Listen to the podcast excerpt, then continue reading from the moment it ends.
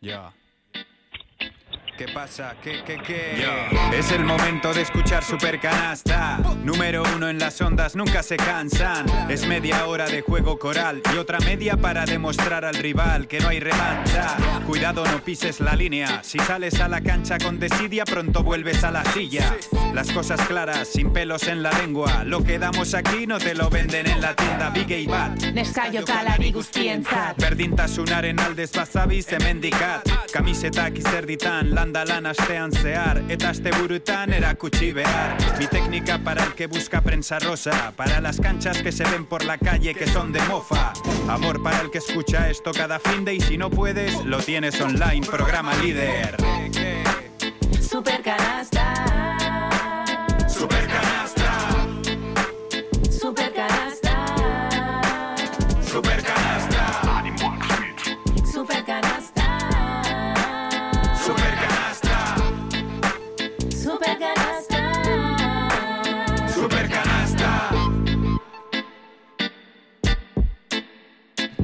Pasan seis minutos de la una del mediodía. En estos eh, momentos tenemos 8 grados de temperatura en la zona sur de Vitoria-Gasteiz. Seguimos adelante en la programación de Radio Vitoria. Llega el baloncesto a esta sintonía. Llega Super Canasta.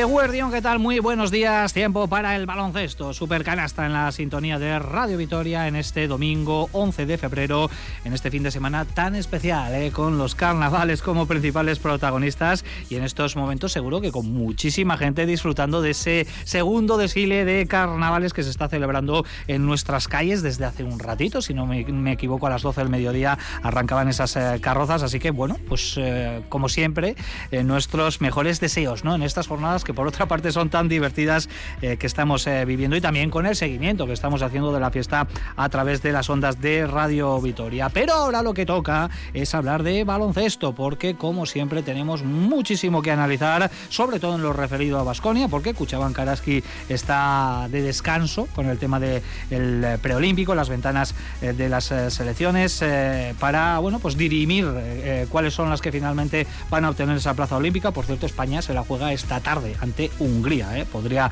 conseguir ese billete para los Juegos Olímpicos de París en caso de victoria. Pero venimos de una noche de Euroliga que fue fantástica, ¿eh? con una gran victoria para los de y con una grandísima actuación para el recuerdo de Cody Miller McIntyre que completó el gran partido de su vida eh, y con una Euroliga que por cierto se detiene ya durante unas cuantas semanas. Hasta el 1 de marzo Vasconia no va a volver a esta competición y además, bueno, pues la semana que viene como ya sabemos se disputa la Copa desgraciadamente sin Basconia. También vamos a hablar hoy aquí en eh, Supercanasta sobre, sobre esto, pero esta tarde hay una última cita para los eh, alaveses antes de ese largo parón con la visita del Juventud al Buesarona, partido para el que, por cierto, tenemos una entrada doble que enseguida vamos a poner en juego. Pero antes de todo esto, como siempre, vamos con nuestras presentaciones en esta mesa de debate hoy en Supercanasta al completo. Nacho Mendaza, Eguerdión, ¿qué tal? Muy buenos días. Eguardio, muy buenas. Bueno, el otro día ya nos hacías demostración de intenciones. Contigo no van demasiado los carnavales.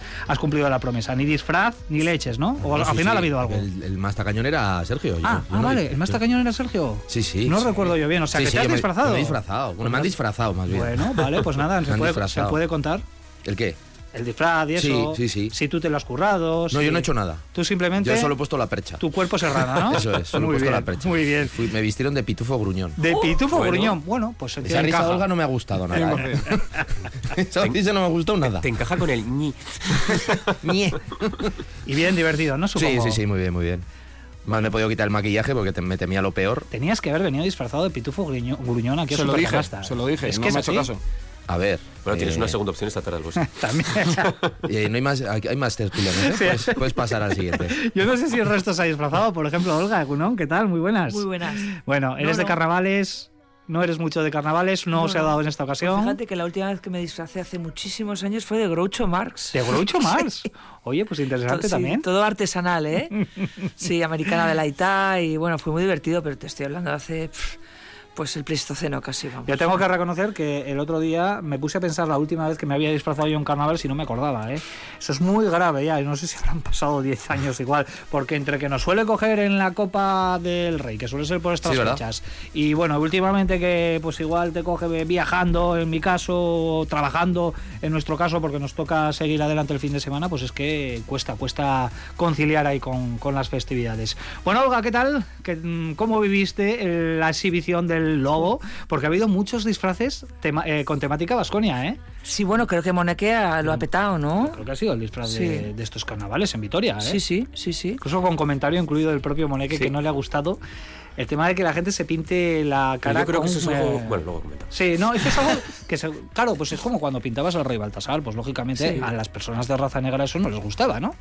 Entonces ayer Moneque sí que comentó algo en Twitter de, oye, estoy muy agradecido con esto de los eh, eh, disfraces de, de Chima Moneque, pero por favor, no hace falta que os pintéis la cara de negro para demostrarme el cariño. Eso lo comentó ayer. No sé qué os parece esto. Bueno. Si tiene razón, si no... Bueno, su razón desde luego que la tiene. Es histórico. Es una reivindicación de la gente negra americana eh, de que la gente no se. No se es una falta de respeto en Estados Unidos, digamos. ¿Ah, sí? Sí, es Ah, una no falta de sabía. respeto en Estados Unidos. ¿Y si, Pero aquí no. ¿Y si eres negro y te disfrazas de blanco? Pues también Pues lo sería. supongo que también lo sería. Supongo O sea, no que también lo también lo sería. No te Pues pintas, entonces ¿no? llevamos con la falta de respeto hasta hace unos años Aquí, con es el que aquí no, está, aquí no está metido dentro de la, Ya, de ya, la vale, cultura. vale, vale. Ah, por eso. Pero en Estados Unidos sí que, Ah, sí yo. que Yo está. tampoco lo sí que está- Sí, yo creo que la, la gente que lo hace. Evidentemente no lo hace sin ninguna mala intención. eso es, sin ninguna es, mala intención. Es una manera Es evidente. ¿no? Pues, es una- de completar un, un disfraz. Mira, en mi caso, yo como tengo la piel tan morena, pues no, no necesitaría, ¿verdad? Eh, la, la Yo pintura, pero de bueno. azul. Es- a ver si los pitufos también se van a mosquear. No sé, no me han este dicho nada. Bueno, pues ahí está la, la reivindicación, en efecto, que se produjo ayer por parte de, de Chima Moneque. Agradecido, por supuesto, ¿eh? porque ha sido uno de los grandes disfraces. Ya han hablado por aquí Joseba y Sergio, unan a los dos. Eh, hemos visto a mucha gente disfrazada de Chima Moneque. Sí, y de sí, Cody sí. Miller Y del lobo, y del lobo. Y de sí, Cody, sí. y de Marcus Howard, creo que he visto también alguno, ¿no? También, Así creo también celebré Twitter Y también. pocos de cocha. Pues muy pocos. Yo las pantuflas le quedaría bien a alguno, ¿no? Sería bastante, bastante cómodo. Bueno, el Vasconia está de moda, Sergio. sí, sí, sí, yo creo que sobre todo. Oye, no he visto a nadie de Dusko. Me ha molado, ¿eh? Sí, Pues mira, pero en sí, chándal, ¿no? sí, Vas sí. en chándal o te vas cambiando rápido, La ¿no? la coleta no es mala, sí, Y sí. tampoco y es calentito, te quiero decir. pero no es que voy pensando más en la practicidad que Es un disfraz sencillito porque además te sacas el, el catálogo, ¿eh? el cansancio no existe, de los árbitros no se mandas flexiones así. a la gente y, y Efectivamente, y ya fantástico. está. Cuando te piden algo les dices que paciencia. Por cierto, Joseba, vaya, vaya exhibición de, de Cody eclipsando a todo un Marcus Howard ¿eh? el otro día, el, el jueves frente a Suel Villerden. Pero no, no es que esté eclipsando a Marcus Howard, es eclipsando la Euroliga. Es colapsando la Euroliga, ¿no? Uno ve un poco eh, la entidad de los nombres que deja atrás eh, Cody, ¿no? Ve ahí eh, a jugadores como Campazo, jugadores como Nick Calates, jugadores Nicola Bucci con los triples dobles. Tú ves un poco lo que superó el otro día y parece mentira, en un rookie de la, de la competición, en un jugador que venía a ser tercer base de este, de este equipo, en un jugador que lo dijo él, se reivindicó en la, en la rueda de prensa que le hacen después, del, después de la, la esto. Mucha gente, muchos rumores, decían que yo no era un base, decían que yo no valía para esto. Bueno, Sergio, qué bonito fue. Ahí ¿eh? está. Qué bien lo pasamos Histórico. nosotros también en la retransmisión, porque además yo creo que el primero en encender las alarmas en, en el universo Euroliga, eh, me atrevería a decir, fue aquí Nacho Mendaza, porque nos hablaba de los, las 12 asistencias del récord Sí. ya que había batido en, en la primera parte. Y a partir de ahí yo creo que nos olvidamos del partido y nos centramos en Cody. Sí, yo, yo creo que a mí por lo menos la presión Nacho además nos despertó un poco lo del récord de asistencias y yo estaba todo el rato obsesionado con el triple doble porque no lo había visto nunca y, y fíjate que hemos visto muchos partidos de baloncesto FIBA, ha jugado Joe Ingles que hace mucho este tipo de números, Luka Doncic, nadie, Giannis Antetokounmpo, ¿no? Nadie había llegado a hacer ese triple doble eh, y vérselo a Cody pues hace, hace ilusión porque es un tipo muy... Y verlo en directo en el pabellón. Es que batió tres récords eh, y fue todo muy bonito porque además dar 20 asistencias es, un- es una locura, es, es un disparate. Y luego los 10, los últimos puntos, ¿no? cuando los acaba consiguiendo, cuando a Dusko se, le iba a cambiar, y va el asistente y le dice, no, por favor, no le cambies. Que eso no es muy europeo, realmente, ¿no? Lo hubieran cambiado, pero estuvo bien y yo creo que se prestó a que se llevara este, este reconocimiento y se lo merece. Pues yo creo que tiene una historia personal muy, muy, muy chula y los que estuvimos ahí, los 7.300... Habrá mucha gente arrepentida al, al hilo de esto que comentes de no haber ido al partido porque bueno, porque es Asbel, porque no me apetece, porque mañana hay que currar y haberse perdido una cita, una noche Esto histórica. Me acuerdo que lo contó Daimiel cuando los 81 puntos de Kobe Bryant a él no le tocaba hacer el partido y alguien se puso malo y le llamaron de última hora y fue.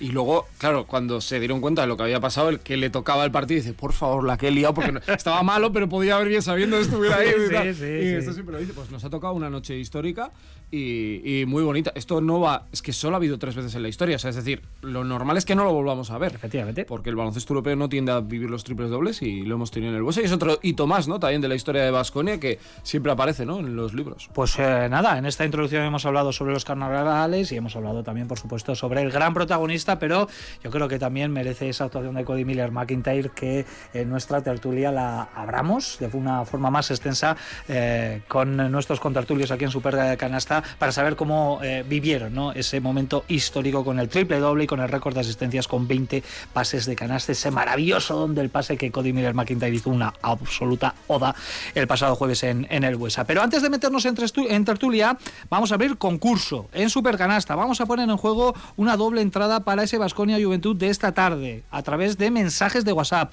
en el 656-787180. Compañeros, vamos a estar atentos porque a ver si sabe, conocéis la respuesta. Casi siempre acertáis, pero va a haber que tirar un poquito de, de memoria para acertar todo esto. Porque hoy se juega un Vasconia Juventud y la semana que viene es eh, la Copa. Así que, bueno, pues vamos a enlazar eh, estas dos situaciones y, bueno, pues mm, sabiendo que son quizás las dos grandes ausencias en, en Málaga, en esa Copa de Málaga, Vasconia y, y Juventud, eh, hay que recordar que se han enfrentado en dos finales de Copa, Vasconia y Juventud.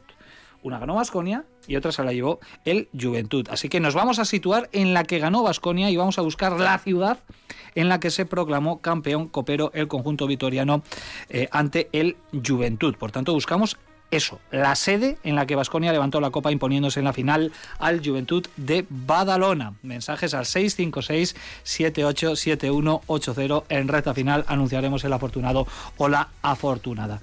Por aquí veo que hay pequeña Sí, hay- discusión, lo tenéis un- claro, ¿no? Además ya, hay un dato muy histórico que marca esa final también. Es verdad. Efectivamente. Hay un, verdad. hay un mate de Rudy por ahí. Sí, Sí. el tema del MVP, ¿no? Te refieres, ¿no? Es, una- no sabía bueno, si lo- Es verdad, es no verdad. vamos a dar más pistas, ¿eh? ¿Por qué? ¿Hubo otra la, única, final? la única pista es que Escola dominó aquella copa desde Mallorca, el, además, desde el minuto uno hasta el minuto Fue Mallorca, ¿no? Sí. Mallorca será maravilloso.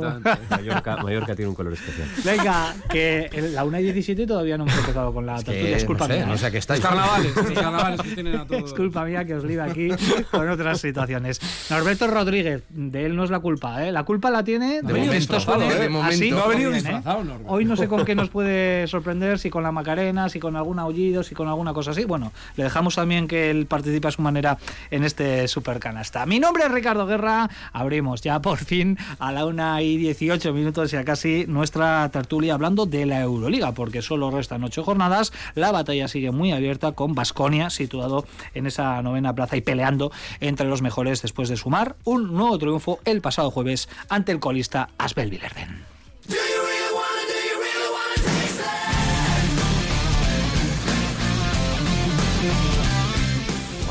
Shooters, Tengo un gran equipo alrededor, grandes lanzadores, jugadores con mucha confianza lanzando de tres y cortando a canasta sin parar. Ellos hacen mi trabajo como base mucho más fácil. Quiero darles las gracias por estar aquí, sobre todo a los fans.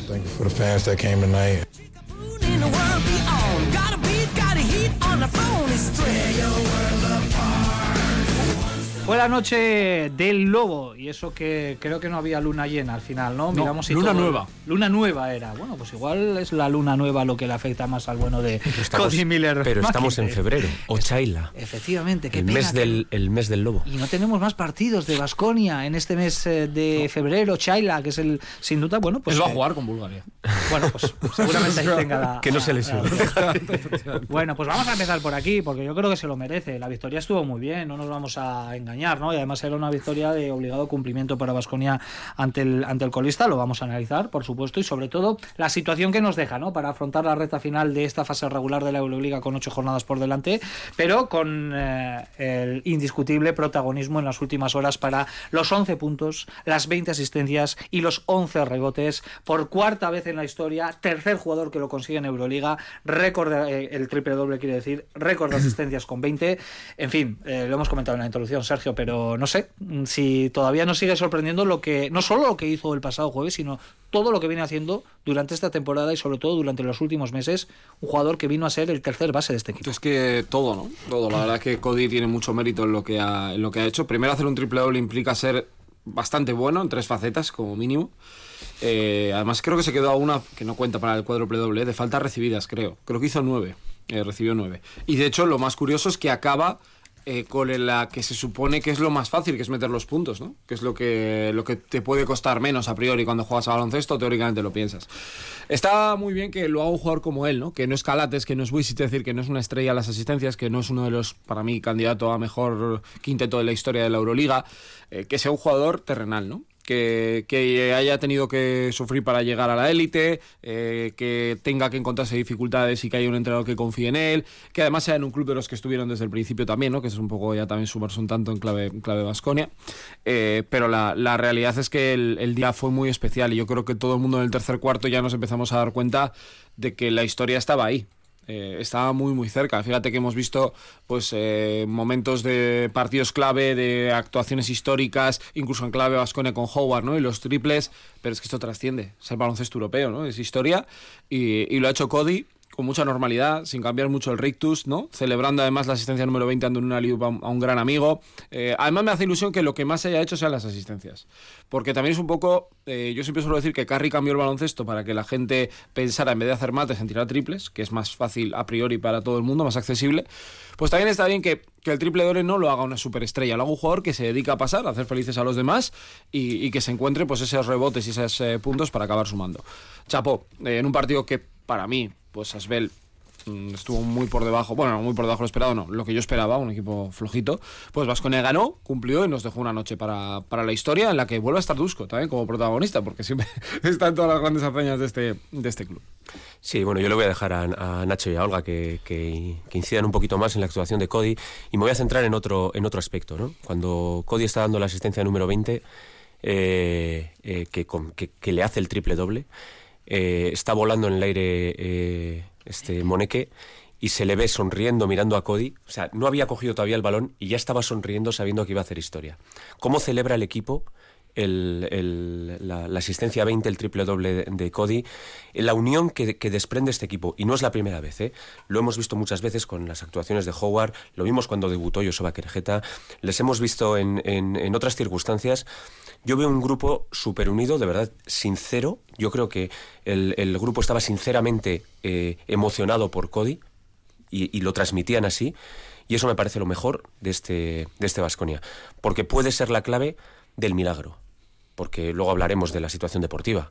Este, estas 14 victorias en Euroliga con el equipo, con las lesiones, con esto es un milagro deportivo. Tú miras lo que tienes por detrás, esto es un milagro deportivo. Y para mí la clave de ese milagro deportivo es esa sonrisa de Moneque mientras vuela para meter la asistencia número 20 de Cody. Y la implicación de Dusko, ¿no? No es muy habitual, lo decía antes Sergio, mm, y verlo, ¿no? También implicado para que su jugador mm, pues hiciera lo que, lo que pudo hacer.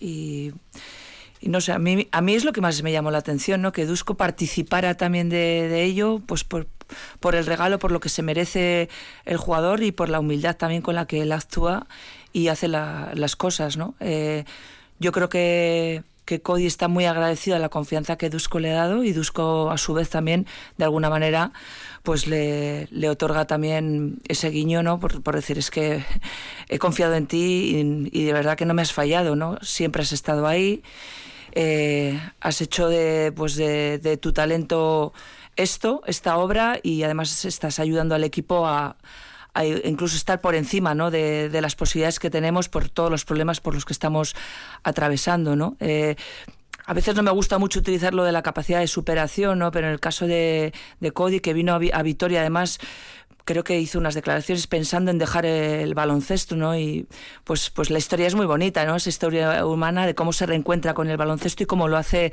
a lo grande por, persistencia, por creer, por esfuerzo y por, trabajo.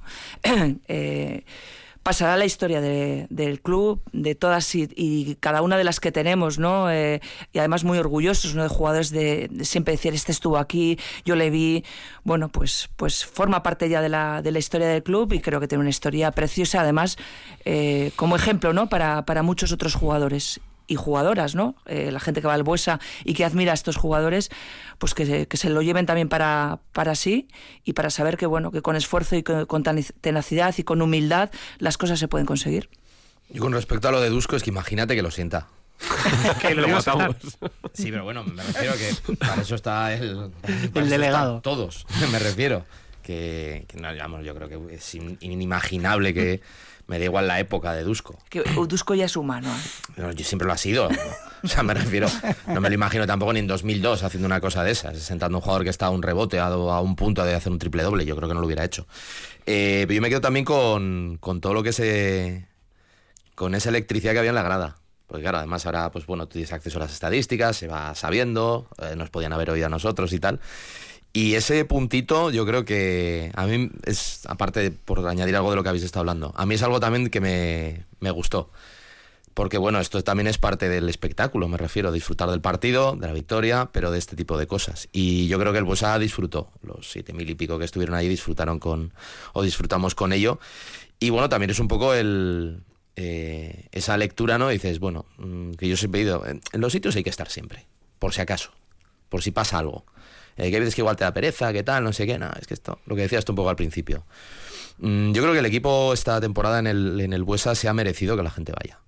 Mm, si, puede y si no es un...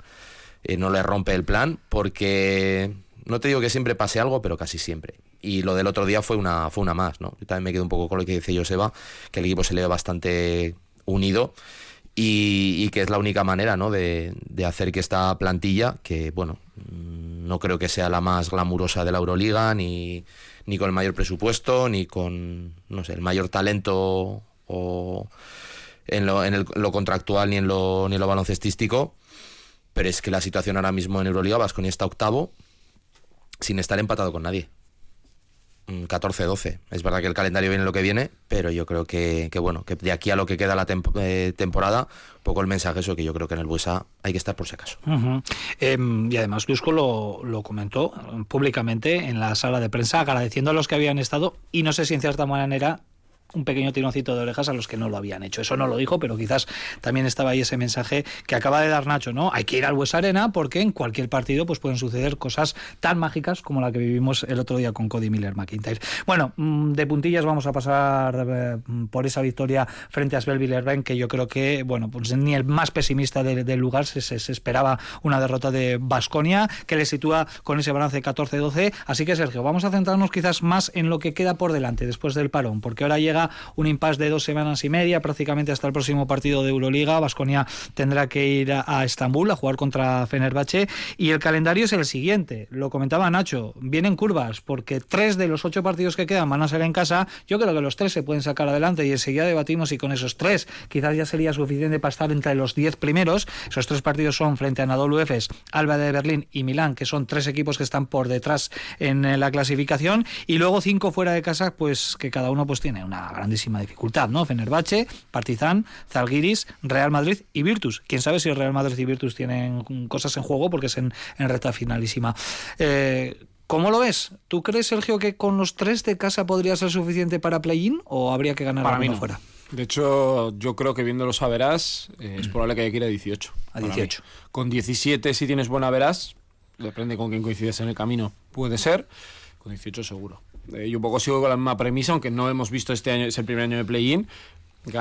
Contar que ganas todos los de casa, ¿vale? Con esos 17. Eh, yo creo que con 16 no te va a dar. Es cierto que ahora va a haber un pequeño problema con esos equipos que vienen a Vitoria. El Alba yo creo que es un equipo al que se le puede ganar, pero Milán y Efes van a apretar. Y esto también vamos a ver en qué punto les llega a ellos. Si eh, se ven que están, que ya no están, vamos a ver, ¿no? Porque ellos sí que es cierto que tienen que hacer prácticamente 8 de 9 o 7 de 9 para poder estar y eso creo que va a ser clave, pero Basona yo creo que se va a ver obligado a ganar uno fuera lo bueno es que este año sí gana equipos fuera, es competitivo. Ah, con cuatro victorias, la mitad de los partidos sacados adelante, con cuatro, yo eso es, bueno, yo con cuatro, mm, depende de quién sea el pasajero del viaje bien, Con 5 segurísimo. Yo con 3 no lo veo. Me sorprendería mucho que se quedara en 16, sobre todo porque est- estamos viendo un nivel muy alto. ¿Hay que ser más ambiciosos, eh, Sí. Sergio? ¿Hay Es que, que ir yo a creo que por es- las seis primeras Es que yo creo que el problema del año pasado del Vasconia es que eh, fue a ver si me meto. Si tú piensas en si me meto en el play-in, eres el 11, seguro, porque esto siempre pasa.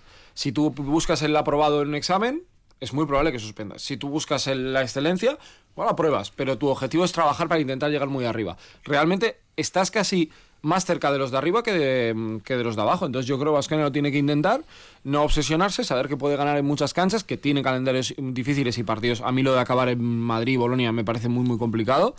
Pero oye, eh, Vasconia para mí, además lo decía yo, Seba, viendo la- lo que hay al lado, no tiene que tener miedo, pero la realidad es que objetivamente hay equipos con- que están fracasando claramente en esta temporada, que están por detrás de Vasconia y que probablemente no, no se metan. Vamos a ver, ¿no? También hay que tener suerte que no lleguen las lesiones, porque eh, la de Tadas es muy peligrosa si no vuelve bien. Veremos ahora estas tres semanas, ¿no? Si le sirven ya para estar recuperado a, a tope y que no se te lesione uno de los principales, porque es que Vasconia a una lesión, eh, si es lo relevante, estás cao. Joseba, hablabas al inicio de Milagro Deportivo, la novena plaza momentánea que ocupa ahora mismo Vasconia en la Euroliga. Octava, perdón. Para mí es un milagro deportivo. Para mí estar con 14 victorias, sobre todo este mes de enero-febrero, lo que ha hecho el equipo este mes de enero-febrero, viniendo de un diciembre criminal, con una acumulación de partidos terrible, con lesiones importantes y graves, importantes eh, en el sentido de, de jugadores importantes, un jugador como, como Kerkis que era vital en, en, el equilibrio de este equipo, graves como es el caso de Califa Diop, a pesar de que no estuviese contando mucho, o a lo mejor es antes el huevo que la gallina, igual no estaba contando mucho desde que se cayó en Girona y, y se hizo y se hizo aquello, eh, graves en el sentido de que muy probablemente no volvamos a ver a Califa en lo que resta de, de temporada y no tenemos otro, otro pivot. Y, importante también, por ejemplo, para mí el caso de Matt Costello. Matt Costello es un jugador eh, vital para Dusko Ivanovic, que el otro día vuelve, pero no vuelve bien, se le ve todavía con, con- serios problemas. Y el Vasconia, con un mal Costello, con un cintadas, sin un pivot suplente, pues, pues de verdad, para, yo, yo lo, lo considero un, un milagro la situación actual de Vasconia. A partir de aquí, ahora mismo, me vais a permitir que tire, me hablaba Sergio de las, de las, las cuentas, me vais a permitir que tire de clásico y de- del cholismo, lo que se llame esto, pero yo es que no veo más allá del partido de, de, de Fenerbahce y queda lejísimos, ¿eh? Pero es que creo que cada jornada pasan tantas cosas en la Euroliga. O sea, yo no. mm, Hace dos semanas me dices que ahora vamos a estar octavos en solitario te digo que estás loco. Creía que íbamos a seguir todos exactamente, eh, pues eso, que ganas uno y estás arriba, pierdes otro y estás abajo. Ahora mismo estamos octavos. Claro, estamos hablando de y Milán de que no nos pillan, pero de que no nos pillan a nosotros. Pero y Milán igual no están pensando en pillarnos a nosotros, están pensando en pillar la décima plaza. Y van a venir a muerte. O sea, porque ellos están jugando su prestigio. Aquí está todo por vender y cada jornada es, es vital. Yo de verdad, yo ahora cada vez que cada jornada tengo un ojo en el en el Vasconia y el otro ojo en, en Israel, en, o sea, en Maccabi, en, en, en Valencia, en Partizan, en, o sea, ahora ya empiezas la, la- la Euroliga empieza a abrirse y cada jornada no solo te la juegas tú, sino que la se la juegan todos. Nacho, Olga, ocho partidos por delante, cinco fuera, tres en casa, ya hemos comentado el calendario. ¿Cómo lo veis? Bueno, yo creo que la llave, mm, más que nada un poco por, por hacer creer al equipo que está, que está y que puede estar, yo creo que es el siguiente partido en Fenerbahce. Y de- depende de cómo se den las circunstancias. A ver, esto es muy fácil la cuenta, ¿no? Es decir, pues ganas los tres de casa, eh, te enganchas con el de Fenerbahce y casi no, eh, lo puedes eh, dar por hecho, ¿no? Eh, el peligro es dejar los deberes para el final y dejar eh, la visita a Madrid o la visita a Virtus, ¿no? Jugártela ahí un poco al filo y al límite, pero va a depender de tantas circunstancias y sobre todo las propias de Basconia de llegar con los suficientes jugadores sanos, ¿no? Para poder eh, pues, pues afrontar todo esto con semejante exigencia, ¿no? Eh, hay muchos equipos implicados todavía, nada está decidido y vamos a ver cómo vuelven también y cómo regresan de, del parón. Para mí, clave, Fenerbahce, ganar allí yo creo que es un paso absolutamente gigante. Está mirando la clasificación del año pasado, como acabó la Euroliga, que Vasconia se quedó fuera, se quedó noveno con 18-16. Eh, hubo dos equipos que acabaron a la par, 17-17, que fueron el Estrella Roja y el EFES. Quedaron el décimo y el undécimo. Es más o menos donde anduvo ahí la, 17 y la 18. frontera. Mm, Yo creo que con 18 entra seguro entre los 10 primeros. Con 17 yo creo que alguno va a entrar a- al play-in. Otra cosa es, bueno, eso, Vasconia con quién pueda estar emparejado, qué, qué equipos pueda haber yo no descarto que haya dobles, eh, triples o incluso cuádruples empates, tal y como está la cosa. Yo creo que entre Maccabi, Valencia, Basconia no sé si alguno de los que está arriba, está arriba caerá. Y, alguno de los. ¿No crees que Milan va a acabar bien? Yo creo que Virtus. Fs igual se acaba metiendo. Creo que Virtus va a estar en la guerra. A eso me refería, que, equipos que estén arriba que puedan ir cayendo, yo también señalo a Virtus, y algunos de los que están abajo que aprieten. Yo creo que hay, va a haber algún equipo, no sé si Efes, si Milán. Me ha pasado Milán, eh, ganó prácticamente todo, ¿eh? sí, sí, pero bueno, era otra circunstancia también.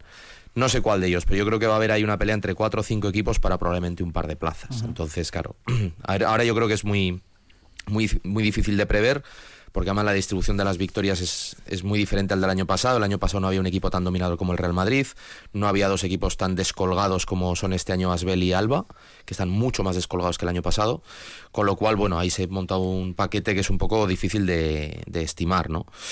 Pero bueno, mm, yo creo que los tres de casa se pueden sacar, vamos a ver. Eh, y sí, eh, hay que confiar también en que Vasconia, pues bueno, en, a ver, cuanto menos cuanto menos partidos quedan, más nos podemos imaginar la, el final de la Euroliga como una Copa del Rey, ¿no?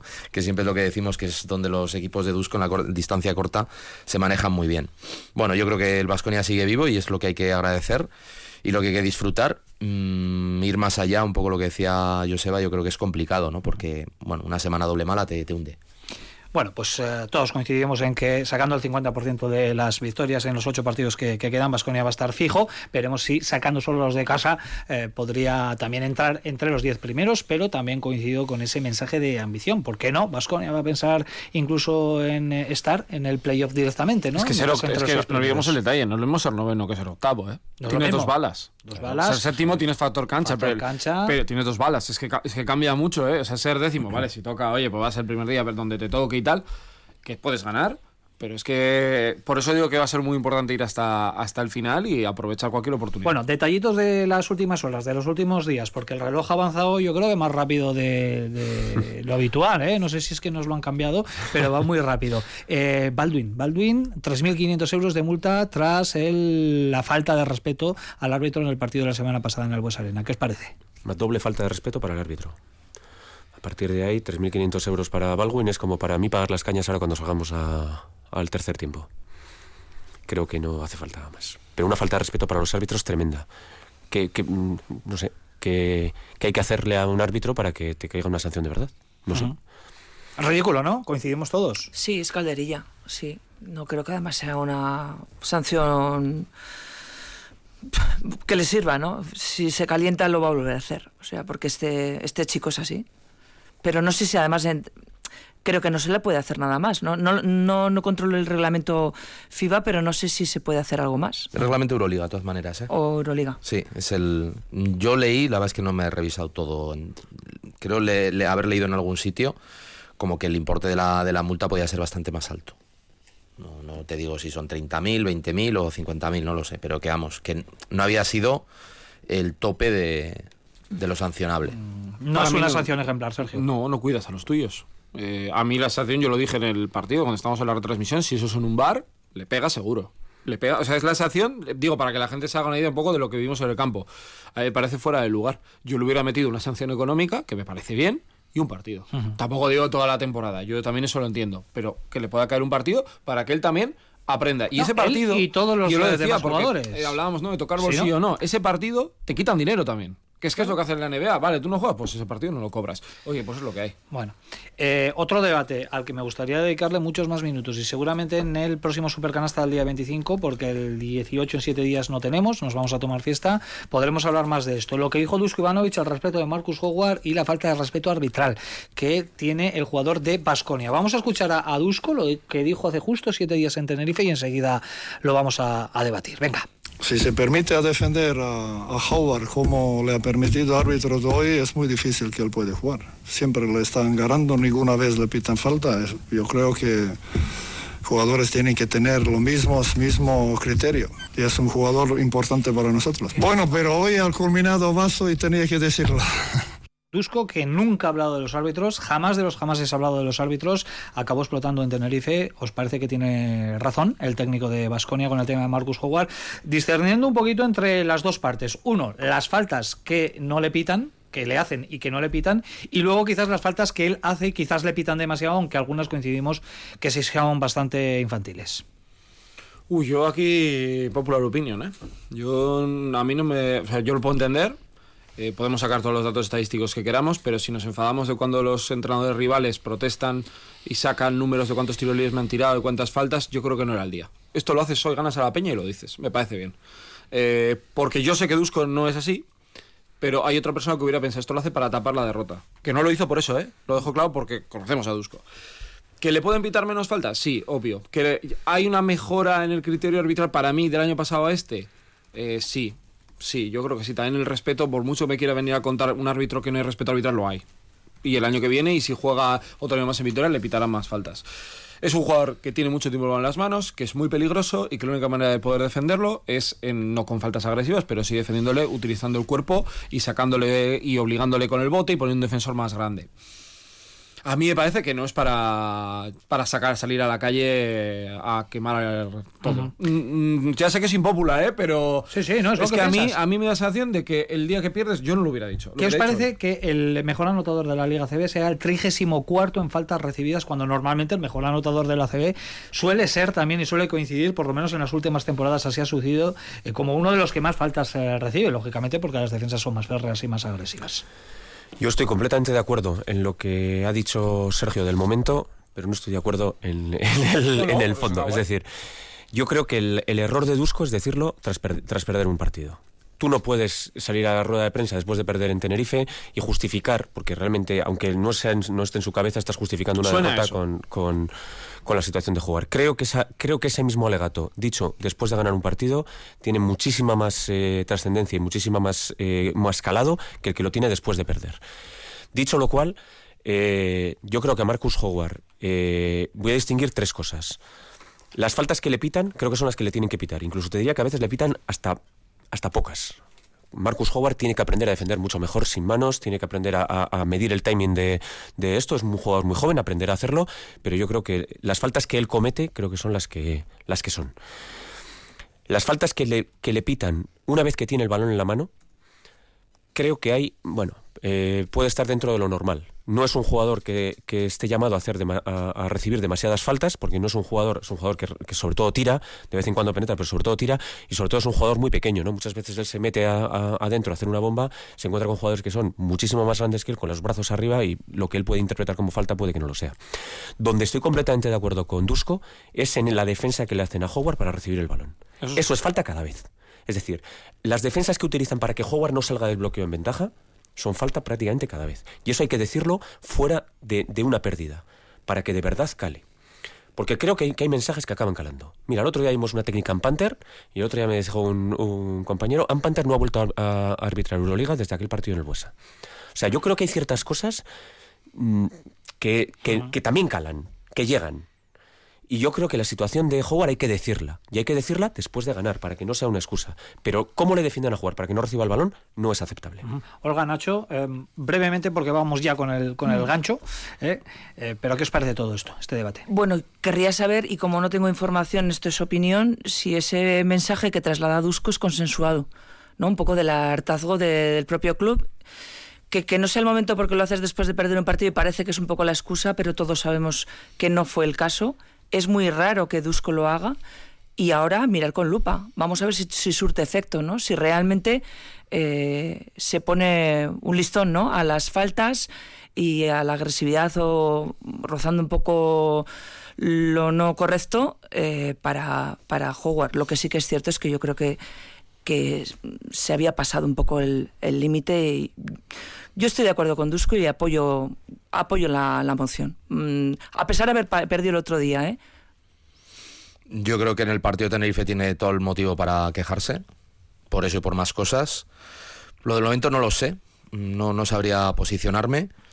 Creo que tam- yo tampoco me atrevería a decir que Marcus Howard es el mártir de la CB, ni de la Euroliga, creo que no. Eh, creo que otros jugadores también que les reparten. Eh, y creo que, por ejemplo, se está utilizando un dato estadístico eh, de manera un poco engañosa por el tema ese de los que se ha oído, de- es el 34. Howard no penetra, muy poquito. Es que yo te- no mira. es lo mismo Sanam Musa que era el primero el segundo y tal, porque Sana Musa es agresivo, entra a balón, es un jugador mucho más fuerte, más alto, no sé qué, el juego de jugar es diferente. Que tenga que ser el 34 o el 34 que debería ser el 18, no lo sé, pero y, jugar... juega, y juega pocos minutos, ¿no? Eso es, juega poquito. Entonces, bueno, yo creo que, que, ese dato es un poco engañoso. Mm, bueno, yo creo que se pudo decir en ese momento, no sé si es el más adecuado o no, yo creo que el partido contra Tenerife, Fitipaldo y algún otro jugador le reparten muchísimo, me pareció escandaloso. Eh, pero bueno, mmm, es una Más le dieron a Banja, ¿eh? Sí, sí, bueno. Ese es otro tema. Ese es otro tema. más fuerte. Vaya El bofetón de Ilia. No, pero cor- corroborar lo que dice Nacho. De los 10 primeros del top 10 de faltas recibidas en ACB, 6 son pivot y otros son Iro Epu, Andrew Andrews, Andrés Félix, jugadores que están todo el rato con el balón en las rato, manos. sí. Y en el top 10 está Chima Moneque. A mí, me- a mí, a ver, entiendo el debate y estoy un poco con Nacho. Un mártir no es. O sea, yo creo que también va un poco con el estilo de juego. Bueno, Tam- pues. Tampoco creo que se haya catalogado como mártir. ¿eh? Yo creo que es un toque de atención y creo que está además bien ubicado ahí. O sea, hay una intencionalidad en pegar un toque de atención y ahora es que además ahora miraremos con Y lupa. cada club juega sus cartas en este caso y el que no llora no mama, ¿eh? valga la expresión en este caso, así que bueno, Sí, pues, es, es poner el debate sí, encima de la mesa, yo creo que es positivo. Y Me refiero para los hubo. intereses de Basconia. Y debate lo hubo. En fin, nosotros no podemos alargarnos demasiado. Y me vendría bien, nos vendría bien a todos hasta las dos y media, ¿verdad? Para poder, ¿eh? No, no sé si Norberto puede negociar algo por ahí. Me dice que no. no. No se puede negociar. Bueno, que va a hacer un par de llamadas, a ver si es posible alargar hoy el, el programa. De momento lo que hacemos es un alto en el camino, ¿eh? Un poquito de publicidad y enseguida regresamos para hablar de la Liga ACB.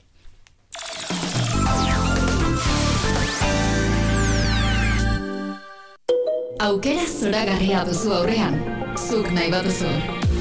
Otsailak amaika zientziako emakumearen eta neskaren nazioarteko eguna. Hezkuntza saila. Eusko Jaurlaritza. Euskadi. Auzolana. Domingo 11 de febrero. 5 de la tarde. Jornada 22 de Liga Andesa. Baskonia, Juventud de Badalona. No te lo querrás perder. De la mano de EITB. EITB, Gizarte Transformazioan ekinean. Conocemos el carnaval de Río de Janeiro o los de Tenerife, pero ¿conocemos bien el origen de nuestros carnavales? Los primeros escritos al respecto datan de la Edad Media y los describen como una tradición pagana asociada al final del invierno y la llegada de la primavera. En nuestros legendarios carnavales como los de Tolosa, Zuberoa y Turen o Zalduondo, es fácil reconocer personajes que llaman al despertar de la tierra, a la protección de los animales domésticos o a la mitología vasca. Los carnavales son parte de nuestra cultura. Hablan de nuestros orígenes, nuestra esencia y nuestra tierra. Celebrémoslos. EITB, Gizarte Transformazioan ekinean. Ekin Transformazioa. EITB. Último partido antes de un largo parón con la visita a Gasteiz de la bestia verdinegra de los alaveses. Basconia Juventud con Ricardo Guerra. Este domingo desde las 4 y media de la tarde, Básquet ACB. Radio Vitoria. Compartimos lo que somos. En el programa líder de los lunes, El juego de inmunidad comienza en 3, 2, 1, ya. los tres equipos buscan la llave que les abra las puertas del triunfo. ¡Venga, que puedes! El conquistador del fin del mundo, episodio 4. Mañana por la noche en E ETV2.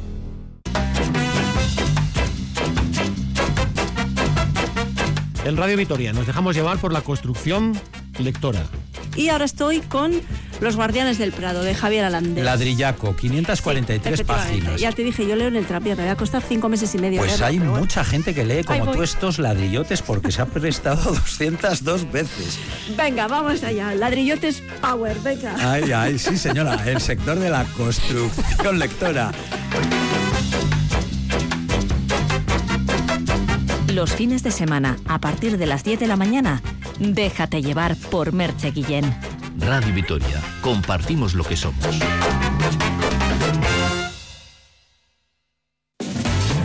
Radio Victoria. Super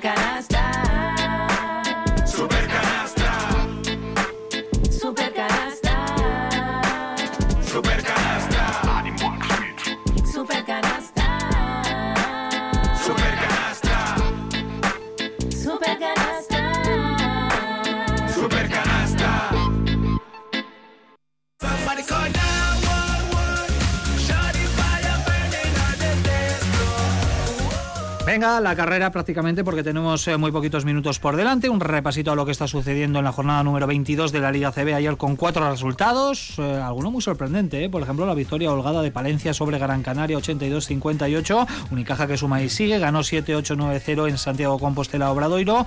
Andorra que le metió un buen palo a Básquet Girona 9-3-6-6 y Lenovo Tenerife que también está en una muy buena dinámica, ganó en Zaragoza 100-106. Ahora mismo tenemos dos partidos en marcha, los dos, bueno, pues con sorpresa ahora mismo en el resultado momentáneo porque en Miribilla Bilbao Basket le gana por 9 a Valencia Basket y en Lugo el Brogal le está ganando también al Real Madrid 54-49. Por la tarde dos partidos a las 5, Basconia Juventud y UCAM Murcia Granada y a las 6 y media Manresa Barcelona. Última llamada para participar en nuestro concurso. En unos pocos minutos el ganador o la ganadora. Estamos preguntando de las dos finales que Basconia eh, y Juventud eh, han, eh, se han enfrentado en Copa. Una la ganó Basconia, otra la ganó el Juventud. Bueno, pues buscamos la que ganó Basconia, la sede en la que se disputó esa victoria del Basconia sobre el Juventud en una final de Copa. Mensajes de WhatsApp 656787180. Bueno, los dos grandes ausentes en la Copa se van a enfrentar hoy. Yo creo que no hay duda de esto, ¿no? Son las dos principales ausencias en el torneo de la semana que viene. Sí, va a ser un buen partido de, melancolía, ¿no? Un poco ahí, no sé si medio de domingo de resaca o de darle vueltas a que no vas a estar en la, en la Copa. Es una pena, pero en lo deportivo tiene mucho juego Vasconia, que perdió allí, y viendo cómo está el panorama, eh, pensamos, podemos pensar que hay algún equipo que va a caerse de este ritmo de victorias, la Peña no, ¿eh? La Peña va más y tiene muy buen equipo. Es cierto que le llega la exigencia del calendario también de, la Eurocup eh, en el regreso, pero me parece un partido muy muy chulo y bueno, tengo ganas de ver a unos cuantos jugadores de la Peña, Rusic por ejemplo, y luego también pues a Andrés Félix y yo creo que Vasconia tiene que dar ese paso paso adelante, a ver cómo rota también Dusko, ¿no? Iba integrando piezas como Costello o Crichioza. Sí. Con el morbo también de ver al, que pudo ser y no fue, ¿no? A Shannon Evans en, en jugando con la Peña. Bueno, eh, yo creo que la Peña se ha tenido que reinventar sobre la marcha, ¿no? Han tenido que cambiar prácticamente toda su estructura exterior. Tuvieron la baja de Félix que les hizo muchísimo daño. Por dentro siguen teniendo a un Tomic que sigue siendo auténticamente determinante. A mí Taylor Cook no acaba de convencerme, pero bueno, es un jugador que se está haciendo con, se está haciendo importante. Y luego todos los jóvenes, ¿no? Todos los jóvenes, los Busquets, los, eh, todos los chavales que tiene la Peña, que, la verdad es que da gusto, da gusto verlos. Yo creo que es un partido con, interesante, ¿no? Yo creo que es un partido que Vasconia puede sacar, pero que va a ser bonito de ver. Un partido que va un espectáculo. Sí, no es un equipo que se le dé últimamente bien a Vasconia, pero yo creo que tiene que apretar, ¿no? Tiene que apretar Vasconia, intentar además superar la veras en contra que se trajo de Badalona y seguir un poco el curso, ¿no? Sobre todo para llegar con buenas sensaciones al parón y seguir trabajando con, con normalidad porque tampoco el playoff está decidido, ¿no? Y hay mucha, muchos equipos también metidos en la, en la, pomada, pero bueno, este equipo es muy peligroso, tiene un eh, perímetro con muchos puntos y vamos a ver también cómo gestiona Dusko eh, su, su equipo. Fíjate, yo suelo mirar siempre los partidos, intento mirarlo y decir, bueno, ¿qué pasa si ganas? ¿no? Un poco buscando la, la motivación. En este eh, se me va el cerebro al otro. ¿Qué pasa si pierdes? Como pierdas hoy, ojo, cuidado. tienes un, eh, te puedes, meter, te puedes empezar a meter en problemas serios. Porque ya sería perder dos partidos con un equipo que probablemente vaya a estar peleando por el playoff. Ya te empiezas a alejar un poquito de, de lo que podría ser una aspiración, creo que legítima, de meterte entre los cuatro primeros. Bueno, la confianza, etcétera. Yo creo que el partido de hoy es de esos partidos de nervios de dices, mira, lo tengo que sacar por lo civil o por lo criminal con los dos equipos empatados, sí que es cierto que cuando finalice la fase regular de la Euroliga, incluso los playoffs, los play-ins, pues va a haber eh, una serie de partidos de Liga CB eh, con partido por semana que ahí Vasconia podría arreglar en recta final, pero mejor no entrar en esa parte de la temporada con, con esas eh, necesidades. Venga, Nacho, ya que estás tú, asuntos internos, nos traes algo bonito como siempre, ¿no? Pues venga, vamos con ello.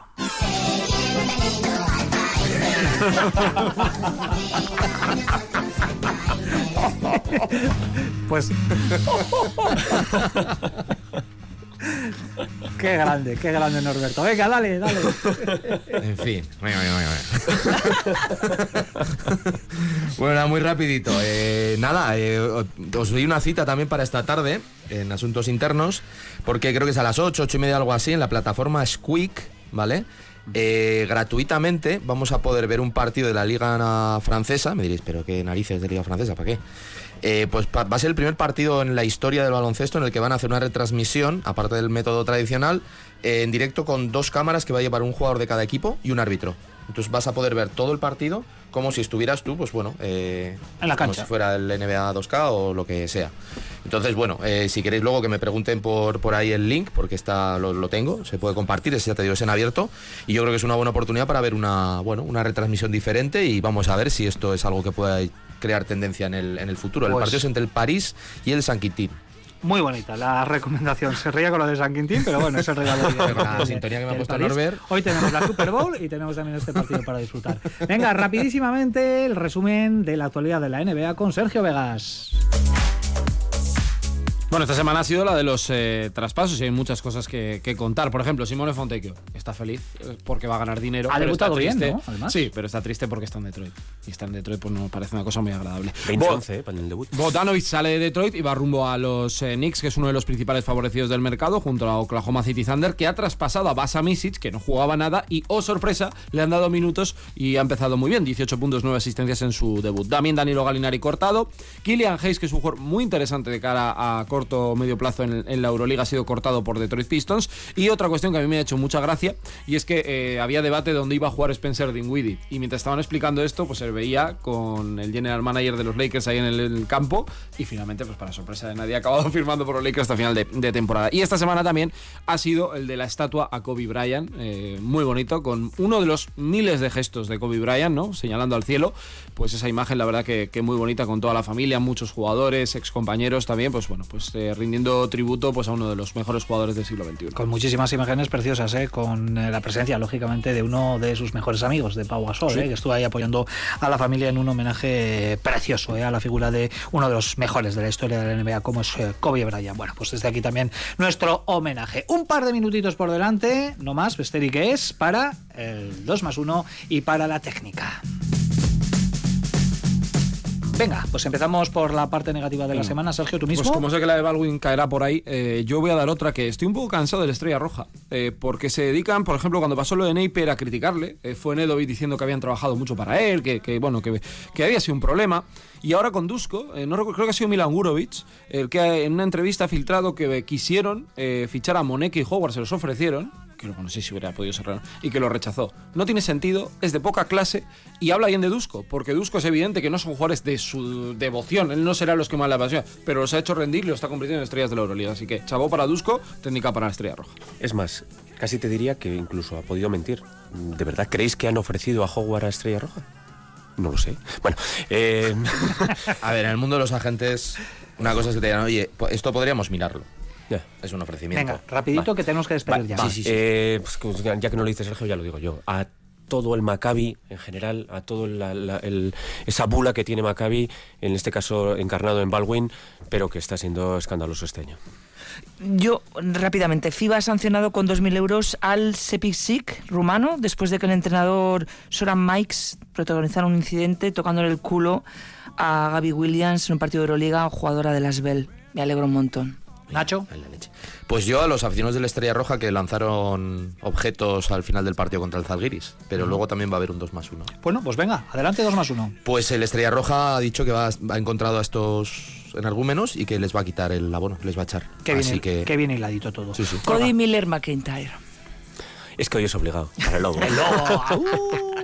Es que casi te lo dirías por Cody, porque casi en un punto egoísta, ¿no? Vivir una noche así, eh, yo la verdad que me costó dormir y fue muy, muy bonito porque es historia de- del baloncesto, así que para Cody. Para Cody también en mi 2 más 1, ¿eh? no suelo darlo, pero hoy me uno también a esa unanimidad eh, con el 2 más 1 para Cody Miller McIntyre. Venga, nos queda resolver el concurso. ¿Cuál fue la sede, compañeros, en la que Vasconia se proclamó campeón de la Copa la sacado, ante el Nacho. Juventud de Badalona? Ya Ochate.